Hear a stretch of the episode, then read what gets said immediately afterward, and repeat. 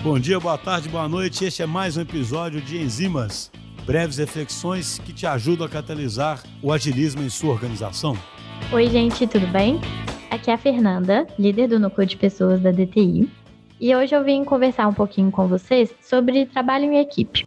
Eu sei que é um tema extremamente falado, principalmente quando a gente fala de gestão de pessoas, mas eu queria trazer uma perspectiva que a gente encontra em um livro chamado Os Cinco Desafios das Equipes, do Patrick Lencioni. O que me chama a atenção, né, na forma que o autor trabalha essa questão, é que ele explica de forma bem didática como um bom trabalho em equipe é o que de fato faz com que as organizações tenham sucesso.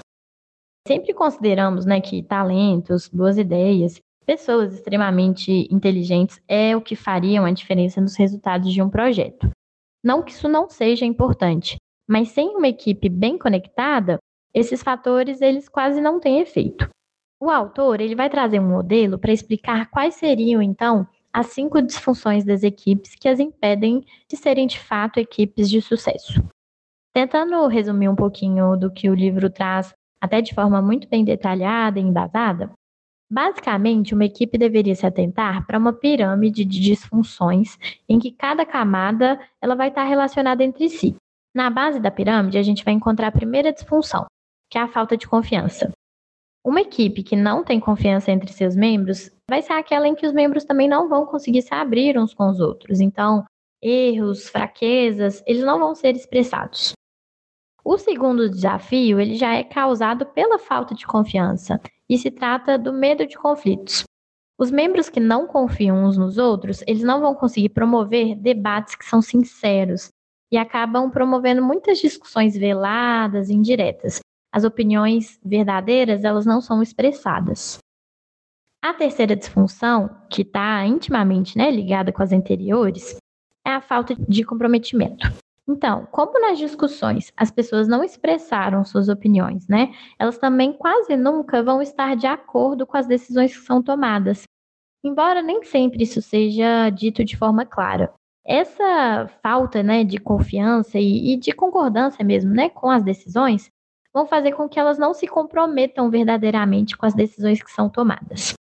Aqui não quer dizer que a gente vai precisar ter um consenso em todas as decisões, mas é necessário que as pessoas elas expressem as suas opiniões e se sintam escutadas. Somente assim é que elas vão realmente se comprometer, até mesmo com as decisões que não estavam concordando inicialmente. A quarta disfunção é a evitação de responsabilizar os outros. Então pensa só, em um cenário em que você não se comprometeu com uma decisão, você também não vai se importar se outras pessoas do time não estiverem tão comprometidas e realizando as ações que são necessárias para atingir aquele objetivo. Ou seja, você não dará feedback, né, para que eles também, né, já que eles também não estão comprometidos, você também não está, então existe essa evitação, né, da responsabilização dos outros.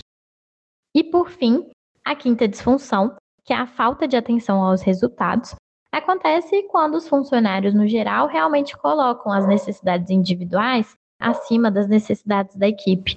E isso vai impactar nos resultados que serão alcançados.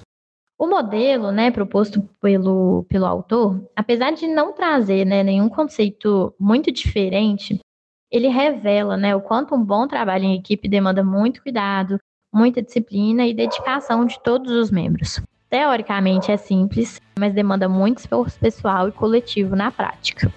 Por isso, deve ser algo que está sempre em constante atenção de todos, mas principalmente das lideranças.